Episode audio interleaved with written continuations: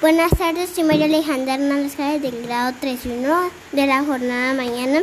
Hoy les vengo a leer el cuento La hormiga rebelde. Había una vez una hormiga grande que estaba harta de ser hormiga. No le gustaba nada. Las normas le parecían muy estrictas. Se hartaba de tener que esperar larguísimas colas y odiaba hacerlo, hacer lo mismo que todo el mundo, siguiendo las órdenes generales. Ella quería, quería ser como las mariquitas y los escarabajos. Y despreocupadamente, y tanto se, se, se agarró, esforzó por conseguirlo que finalmente un día se de viento se agarró a una gran hoja y se fue volando hasta arriba.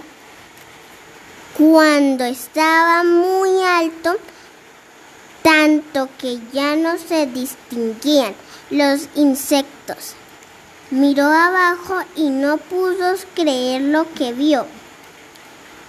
De entre las hierbas se alzaba el magnífico hormiguero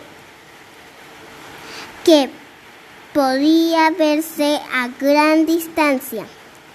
No había rastro de nidos, de escarabajos, de mariquitas, ni de ningún otro.